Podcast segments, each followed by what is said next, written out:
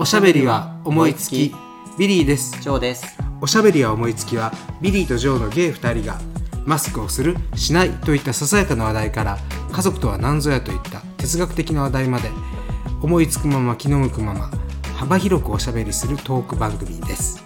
はい始まりました。はい。ね今日も言えました。言えました。やっとこさ言えました。テイク2でしたね。テイク2でした。私先週テイク3でしたのでなかなか難しいんですよ。本当に。あの話題にもありましたけれども皆さん夏も暑くなってまいりましたが、マスクはなさっておられまするか？これ結構どうしてるのか人によって違うよね。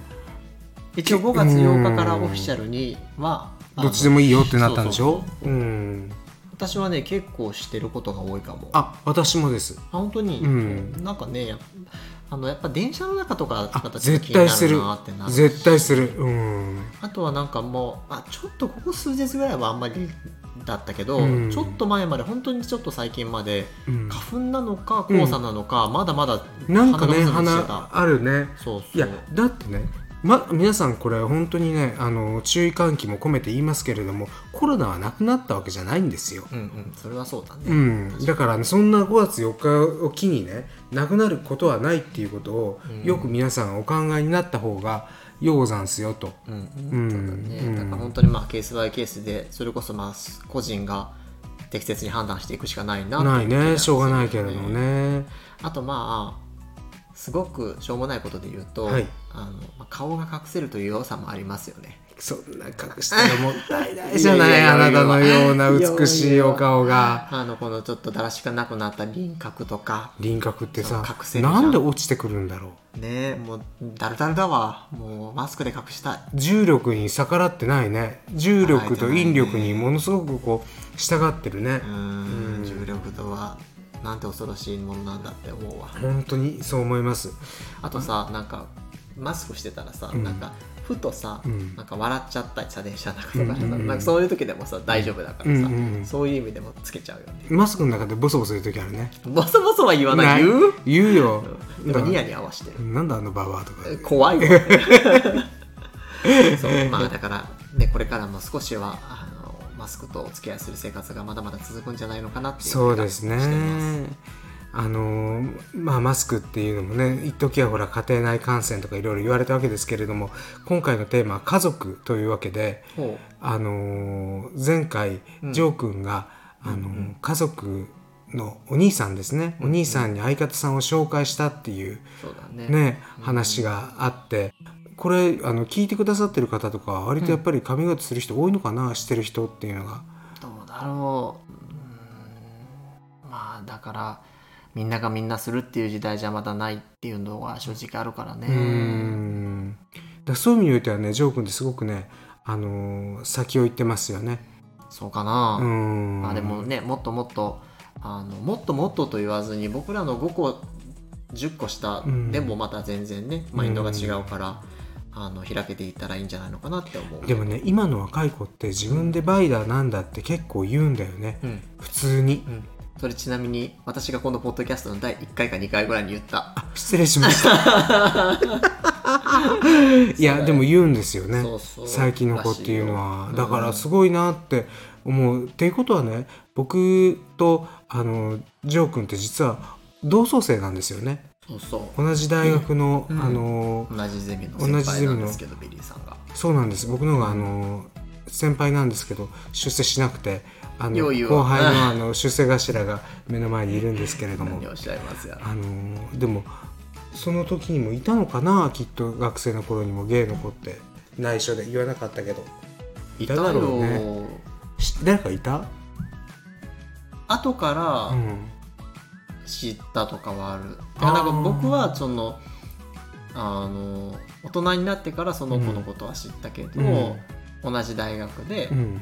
あこの子ゲイだったんだっていうのが後で言っててあむしろそう同じ大学で、うん。あのゲイじゃない感じでいてたのねこの人みたいな。のを後で知るみたいなことは。わし知ってる人？あ面白い面知らない人？うん、うのはすいません。なんかねなんか音がねするのごめんなさい。許してください。机をちょっと机になんかもたれかかっちゃってるからなんです。そうなんか録音環境がなかなか難しくて。スタジオは最高なんですけどね。ねビリーさんのとてもあの美しいお宅なんですけれどもいやいやいやいやなんかやっぱりあのマイクの感度が良すぎて、うん。あのいろんな雑音が入っちゃったりしてでこれなかなかソフトで取り抜くの除くのもちょっと私の技術が足らなくて難しい、本当は吊るさなきゃいけないわけですよねマイクはね。こうやって喋った方がいいんですけどね。そうなんかクッションをうん。衝撃を吸収するような装置をつけてってやるのがベストなんですけどね。それがなかなかちょっといけなくて、えー我々は手作業でやっておりますけれどもこの手作り感がいいとおっしゃってくださるリスナーの方もいます。そうね。そう。そうね。あそういえばあの BGM をもうこれ変えてから4回目ぐらいなんですけど変えましたよね。そうです。皆さん気づいてくださってますか？これだから1回目とかと聞き比べてみてください。僕らもちょっとは喋りが上手になってんじゃないかなと思っては自負してるんですけれども あのいかがなもんでしょうか？厚かましいな。厚かましいね。いやもうだって誰も褒めてくれないから自分で褒めないとだってどうしようもないじゃん。そうね。あの向上心は、うん。あの自分の自尊心が満たされないとねあの向上心も湧かないから。そうですそうです。人一倍あるからね。向上心だけは。そうでも BGM は本当に良くなったよね良くなったうん、あのいろいろ曲探して、うんのやつを選んだんだよね。そう。いろんな意味でねあのちょっと完成形に近づいてるかなって思ってるんですけどどうかな。あの皆さんあのお便りをください。とりあえずお便りがも欲しいし人。あのお便りのあのところに住所年齢氏名を書いてくださったらあの漏れなくプレゼントがあります。何？サイン。サイン？うん。来なくなるわ。なんで？なもんなんで？なんでそういやわかんないよ。本当に。うん、すごい嬉しいっていうかわかんない。そうね。そうそうそうそうそう。でもまあそうね。住住所そう怖いよね。ねえ本当に。個人情報。個人情報ね。でも個人情報っていうのもねあの皆さんこれマイナンバーとか作ってらっしゃいますか？作ってる人手挙げてあ前に一人いますけれども、マイナンバーカードってことだよね。マイナンバーカード、うんうん。いやあれが個人情報が抜き取られるとかいろいろ言って、私はまだ作ってはいないんですが、え。作った方がいいかな。作ったらいいんじゃない？抜き取られるっつったってさ、うん。どう抜き取られるのって話はあるじゃん。なんかあんま良くないとかって言う人いるじゃん。うんまあね。まあそれはちょっとまあ、うん、考えすぎだと思うよ。いやなんかそのさあの、まあ、カードを落としたりするリスクとかさ、うんそういうのはもちろんあると思うんだうんけど、うんうんそれって免許証を落としたりさ、うん。キャッシュカードを落としたりするリスクとまあ同じレベルだよ同等なねわけじゃん、うん。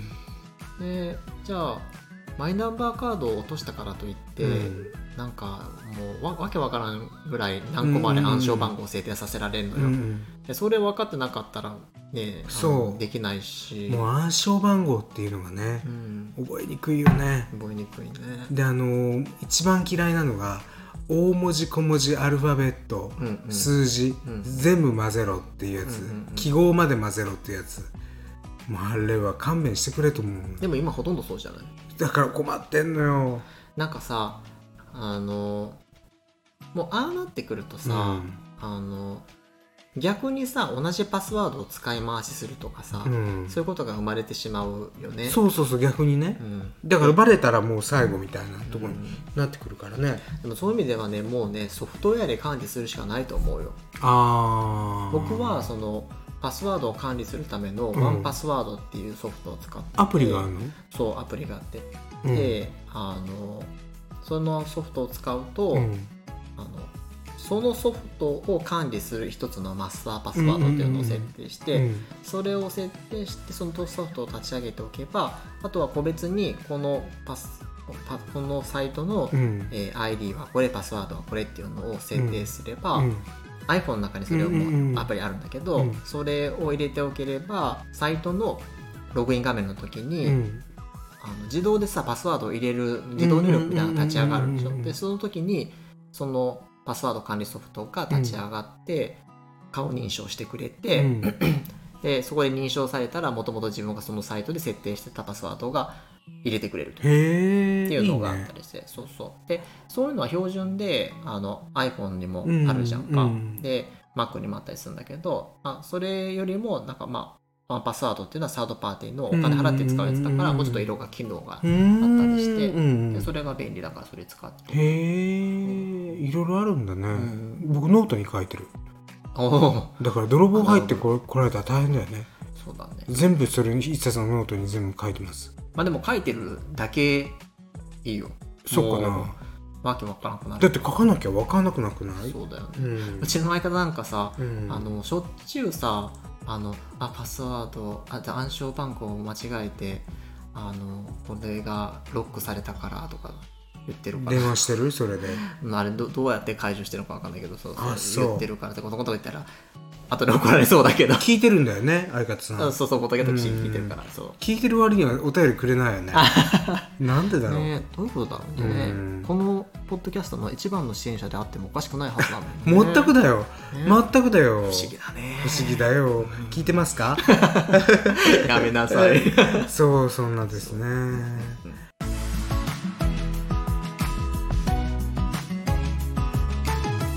最近見てるドラマがありましてはいはい「家族だから愛したんじゃなくて、うん。愛したのが家族だった」ってうんいうドラマなので、NHK のドラマなんだけど、うんうんあのこれ作家の岸田奈美さんうん。のこの同名の、えーエッセイがうん原作なんだけど、これがねドラマとしても結構面白くてうん。めちゃ見てます。これ放送このポッドキャストの放送の時には結構進んじゃってもう終わりぐらいかもしれないんだけど、毎週日曜日で。どんな話なの？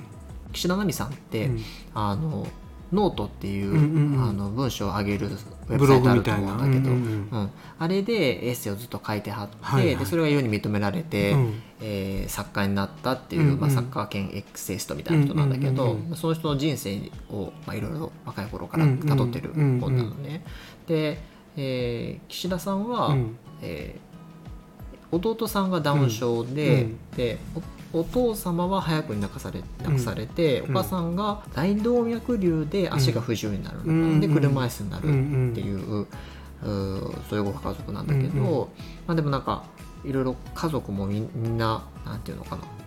いい意味で個性的というか、であのいろんな事件がまあ巻き起こって、うん。まあそんな中あの笑いあり涙ありでうん。生き抜いていくってういう、ん。ねまあまあ岸田奈美さん自身のあの現在進行形の人生を語ってるんだけ族ど。の話だよねそうそう。あのこの間ねうん。見た舞台で、あの藤田俊太郎さんって、うんうん。あの若い演出家の「ラビットホール」っていうねほあの舞台を見たんですよ。ううんうん。でどんな話かっていうとあのニコル・キットマンのもともと映画でうん。あった作品なんだけれども、うんうん。あの要は4歳の息子がふ若い夫婦なんだけどあの4歳の息子が事故で自動車事故で死んじゃうのね。うんううん。ん、でその夫婦の話なんだけど、あのまあいろいろあるわけよ。結局その息子のことが忘れられない2人とも、うん。でその忘れられない男あの旦那も奥さんも忘れられないんだけど忘れようとするか方法がまたいろいろ違うんだよね。うん。うん、だからなんていうのかな。新しいもう一人つく作ろうというあのご主人に対して奥さんの方はもう完全にセックスレスになってるし、うんうんでそんな風なちょっとあのもういよいよ壊れそうな夫婦関係のところに、うんうん。あのある日事故を起こした自動車事故を起こした男の子うん。高校生の男の子の車でひかれちゃったんだけど、うんがやってくるわけ。うん。でまあ彼に対していろんな思いがあるんだけれども、そこでまあなんていうのかな家族の在り方っていうのかな、うん。っていうのをもう一回見つめ直してあの要は夫婦であったり家族の再生、うん。リバースうん。っていうのをねあのもう一遍描いていく作品ですごくよくできててね、へうーん。なんかやっぱり誰もが何らかの形でやっぱ傷つくことってあるわけじゃない。うん。でそっからそうやってそのさっきのねあのジョー君が言ってくれたドラマでもそうだけれどもどうやって復活していくかあのサバイブしていくかっていうところ。うんうん。やっぱ考えさせられるよねそういう。少なくともそういうものに共感できたりできるようになってきたのは自分もある程度年を重ねてうんうん。いい思いも辛い思いとかもういろんなことしてるからかなとはちょっとは思うけれども、まあ、なかなかね頭は打ちっぱなぶつけっぱなしだけれどもっていうところは思うけれども。うん。うんなんか辛いこととかさ、ううんまくいかないこととかでさ、あの感情が揺さぶられることって、まあ、あるわけじゃんか。でそのどういうふうに対処していくかっていう、うん。あの自分なりのソリューションをうん。見つけることって、うん。なんか必要だよね。難しいようね。ん。でなんか僕これまで2回転職してて、その1回目の転職前に1回ちょっとあのしんどくなって、まあ、あのちょっと精神的にダウンしてしまった、まあ、ダウンって言っても別になんか入院したとかそんな、うん。ね、大層なことなかったから、それぐらいでって思う方もいらっしゃるかもしれないけど、ちょっとしんどくなったことがあって、でまあでもまあいろいろカウンセリングと受けたりして、まああの数ヶ月で、あの病院に通うのもまあ終わって、うん。で復活はしたんだけど、うん。うん。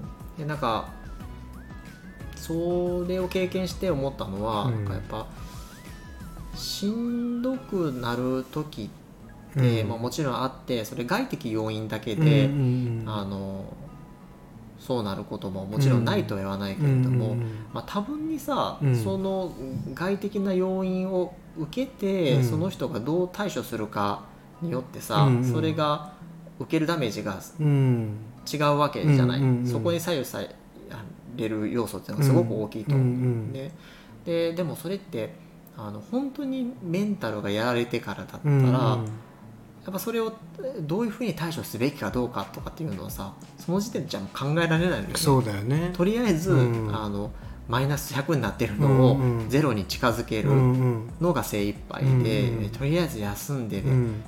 自分が少しでも、うん。あのゼロに近づくっていうことがもう市場命題になるから、うんででまあそれから復帰し復活してから思うのは、でもやっぱりそのそういったところでコントロールすることを平時に、あの考えておくことですごく大事だなっていう気がしていて、でも相変わらずねそのそういうメンタルトレーニングとかもできてはないし、だけど、うん。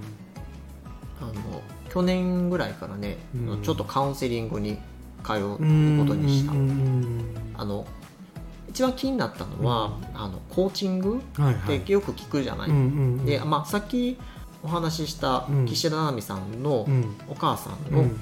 岸田ひろみさんっうん。ていう方は、あのコーチングとかもされてる方なんだけれども、そうまあ、コーチングとかはマイナス100から0に戻すんじゃなくて、うん。プラス0の人をプラス100、まあ、うん。20の人にプラス100にするみたいな、うん。あの考え方なんだけど、うん。まあ、それもすごく興味あるなって思ったんだけど、まあまあ、とはいえなんかそのコーチングとかっていうのを見つけるのも難しいし、でまあ、やっぱりあの公的な資格を持っている人うん。に頼むのがさ、まあ、一定程度クオリティが担保されているというか、うんまあ安心じゃん。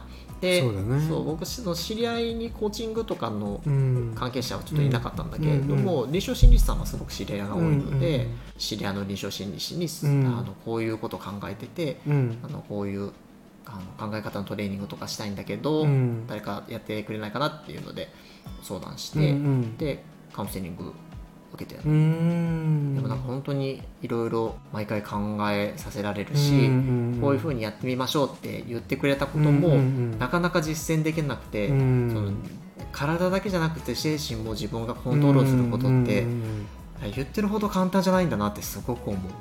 あのー特にさジョー君ってさ人と接する仕事じゃない？うんうんうん、そうだね。ん。で特にこうなんていうかな人が困ってる時にあの役に立つお仕事というか、うんうん。あのねお医者さんでも何でもそうだけれども人が困ってる時に困ってる人とこう対峙しなきゃいけないってすごいプレッシャーかかると思うのね。プレッシャー、うんストレスというかプレッシャーがかかっちゃうわけだからだからやっぱりそういう意味においてメンタルって意外とあの自分では精神力と思って頑張ってても意外とすり減ってることってあるよねうん。きっと。いやそうだと誰もが。うん、でやっぱり多分、うん。そのさっき言ってたようなその精神力とうんか、うん。あの根性とか、うん。なんか頑張りで対応しようと思ったら多分ダメなんだよね。そうなんだよね。う、ん。なんかもっとシステマチックに、うん。あのこういう風な形であの処理するっていう枠組みを作っておかないとダメなのかなって思ったりして、でも昭和の人間だから思っちゃわない、うん。頑張ろうって。確かに。わかる。努力我慢根性みたいな、うん。うん。って思っちゃうじゃん、ううん。ん。だからそこがねあのーまあ、それも大事なところはあると思うんだよ。そうだね。そそれもうん、それも絶対大事だと思う。必今がちょっと世の中甘いのかなって思うところもある反面あのーそうこうしてたら本当にしんどい時に自分でもサインに気づかないことっていうのがあるのかなとも思ったりもするから、難しいよね物理的ななことでも言うとさ、うん。なんかもっともっと若い頃は、うん。あのもうちょっと仕事立て込んでたら、うんうんうんもうあの朝まで仕事して、うんで23時間仕事して次の日あったよ。全然やってたやればそれでも次の日、その次の日も回っていくし、うん。まあ、その長い時間仕事した分あの解消されてうんうんうん進んでいく回っていくってことがあったけど、うんうんうんうん。最近はでも体力的にそういう体力も続かなくなるしそうなってくるとやっぱりそういうふうに追い込まれてしまう仕事のやり方をうん。考えない、改善していかないといけないんだなっていうそうだよ感じするよね。ねそうだよね。だから心療内科、うんメンタルクリニックって、あの意外と行ってる人多いよね、かな。うんだしあのあんまり抵抗がなくなってきた、うんうん。精神病院とかだったらちょっとさ、うんうん。あのこうえって思っちゃう時あるけど、ん心療内科って今すごい多いじゃない、まあ確かに。だからやっぱり現代人っていうのがねそれだけやっぱり心を病んでるというか、うんうん。心が疲れてるんだよねやっぱり、ね。っていうのはね。だからまああのお医者さんの方もさ、うん。精神科っていうふうに書くとさやっぱ抵抗が大きいから、うん。心療内科って標榜化を、うん。うん。で心療内科ってするっていうふうに言うもんね。うん、あそうだろうね、ん。精神科って書いちゃうとさ、うん。ちょっとやっぱりね行く方も抵抗あるもんねやっぱりそれは。っていうところはあるんだろううん。ね。いやなかなかねその難しいやっぱりみんなやっぱり仕事してるし特にまあそれはストレートの人はもちろんそうだけどねこっちの人たちっていうかゲイの人たちってすごい繊細じゃない？まあそういう人が傾向としては多いかもね。多いうんだからやっぱりなんていうのかな人一倍傷ついたりねうんすることもあるから、うんもっとね本当にそのお互いが優しさを持ってそういう社会だったらねいいんだろうけど、そうだよね。なかなかそうもねいきませぬもの。本当だね。うん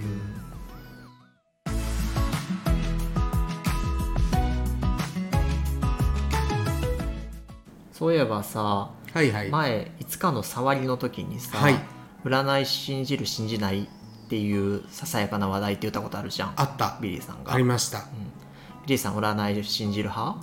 えっとね結構信じる派。うーん例えば占いって今までどんなことしたことかある？えーっとね四柱推命、うんうん。旧世紀学、うん。三名術、うん。えー先生術、うん。えー宿陽経、うん。えーそれからタロット、うんうん。えーなどあります。半分以下しか分かんなかったわ。四柱推命と先生術とタロットは、うん。まあ、なんとなく分かる。どんなものかは分かる。旧世紀学っていうのは方位ね。占いというよりも方位だね。こっちに行った方がいいとか、うんうん。こっちにやるでまあ、ね、大きくそ言った時のそういうものね。で最近僕がちょっとハマってるのがあるのがあって、うんうんあのある本を見つけたことがきっかけなんですけど、うん数字？あのーなんかね沖縄出身のそういう特そういうなんていうのかな専門家のシウマさんっていう人が出してる本なんですけどうんうん要は数字っていうのは1から80まで奇数吉数、うんうんうん良い数字と悪い数字があると。おで良い数字を持っとくといいって言うんですよだから例えば、ううん。ん、あの携帯の番号なんかあるじゃない、うんうん。で、えー、と携帯の番号の下4桁って自分で選べるでしょ。選、べるね。うん、それをあのなんかねき奇数っていうのは1とか3とか5とかなんかそんそんななんだけど、うんうん。あるんだけどそれを全部足していって大吉数になる数字にしておくとすごくいいっていうわけ。その大吉数っていうのは24とか30えっとね132それから54だったかな。何しかあのー80までの間に5個ぐらいあるのね、うん。24っていうのがすごくいい数字らしいんだけど。だからその最後の下4桁を24に足すようにしてたらいいっていうわけですよ。だからその人の方に書いてるのがえっ、となんだっけな。8378だったっけな。8と3と7と8足したら何になる？11の18の25か878368でいいのかな？8368だったら 足したらどうなる ?8 と3で11でしょ？11と6で17でしょ？17足す8は？25うんうん。25だ。あだから8ごめんなさい。837837とか。何しか下4桁の数字を1つずつ足していって24になるといいんだって。うんだから暗証番号とかもそういう数字がいいんだって。別にその83いくつに限らないよ、うん。足して24とか31とかそういう奇数と言われる数字になるのにしていくといいっていうんで私は今ね暗証番号を変えまくってます。えー、実は。大丈夫。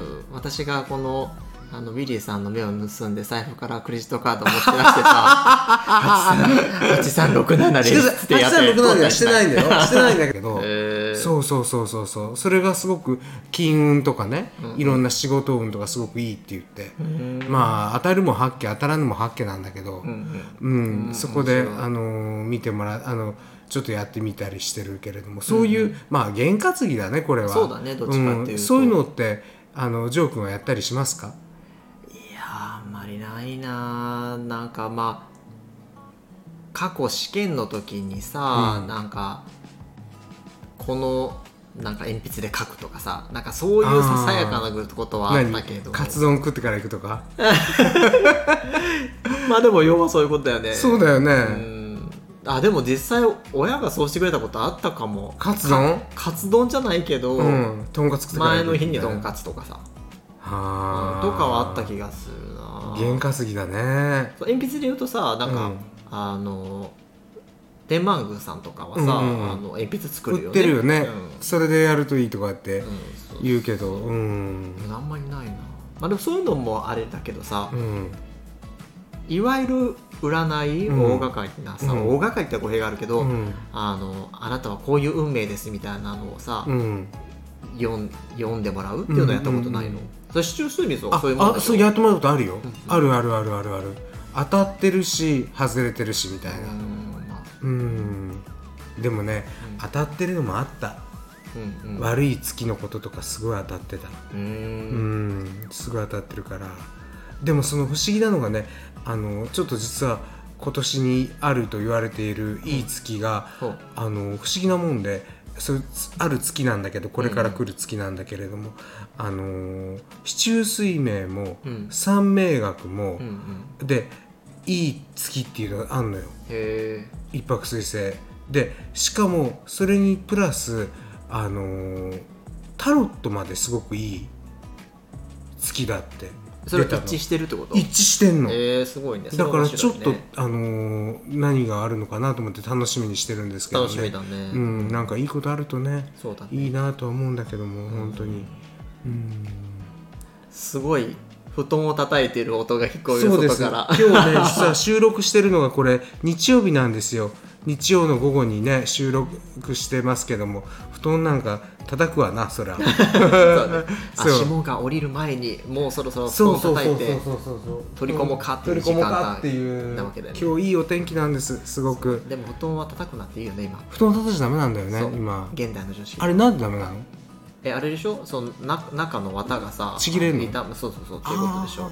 本当。でもなんかさまあ 本すごいバンバン叩いてるよね。であの引っ越しおばさんっていたじゃない？奈良に。出ていけ！ででそうそう、ま引っね。越しとかで引っ越しってうん、ねあれ思い出してねいいよね。なんかあれも笑い笑いにしちゃいけないなんかね当事者のなんか悲しい話もあるみたいだけどね。あなんかみたいだね。なんか、ね。あの人あの人で事情があったって言って。言いますけども。やっぱり報道、うん。報道っていうかああいうねあの週刊誌ものワイドショーものっていうのはいやー切り取って面白おかしくやるからね。本当に本当に。ううん。罪は大きいですよ。そうだよね、うん。そうそういいことが起きるっていうのもさ、うん。あの家で閉じこもって寝ててもさ、うん。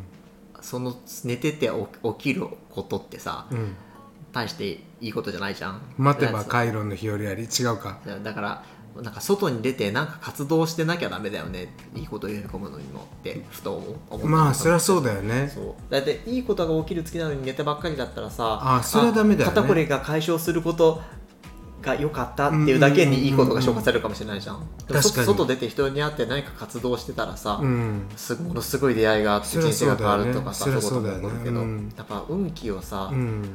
なんか呼び込む自分の行動ってうんいうのが必要だよね、うんうん確かにね。それはそうだよね、何かやっぱり動かないとねダメだよね。そうそう。っていうのは思うので、いや本当に何かいいことが起こりますようにお祈りしてます。本当に。ねあのあると信じて。でもそうやって気持ちを上に向けていくだけでもね、うん違うもんね、違う、うん。皆さんはどんな、えー、験担ぎとかなんか、あのー占いであるとか、あのーここが当たるよとかこれが当たるよとかいうのはありますか？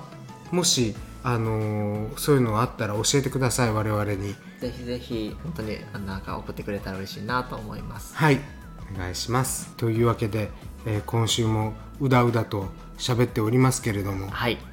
こんな感じで終わりますかね。また来週。うん。次回は6月何日だっけ？言えないんだったら言わないで。失礼しました。あのー、6月、もう梅雨も入ってると思いますけれども、あのー、梅雨の気分を打破するような楽しい明るい番組にしていきたい。今日ちょっとでも暗かったね、前半。ね。うん、ごめんなさい。なんで暗かったんだろなんでだろう。う。じゃあ私の話だ。私がカウンセリングの話とかしたかあら、そうだね。でもこ。れはねあの暗い話じゃないんです決して。うん、元気な時に、あの自分がいい形でマインドをコントロールできる。マインドコントロールってちょっと違う話だけど。でも自分のマインドを自分でコントロールできるっていう。ね。するためにどうすべきかっていう前向きな話題アメリカだったらみんなやるもんね、普通に。カウンセラー、カウンセラーって言って。そうそう自分のカウンセラーが、カウンセラーがこう言ってるからさとうん。かさ言うよね、うん。そう。そういうふうに日本でも一般的になればなとう思うんだけど、ん。そうね。あのと思います。あのーまたあのー占いのことも含めてあの皆さんこれはというものがあったら教えてください。ぜひ投稿フォームうん。に投稿してください。お願いします。お願いします。はい。ではビリーでした。以上でした。またね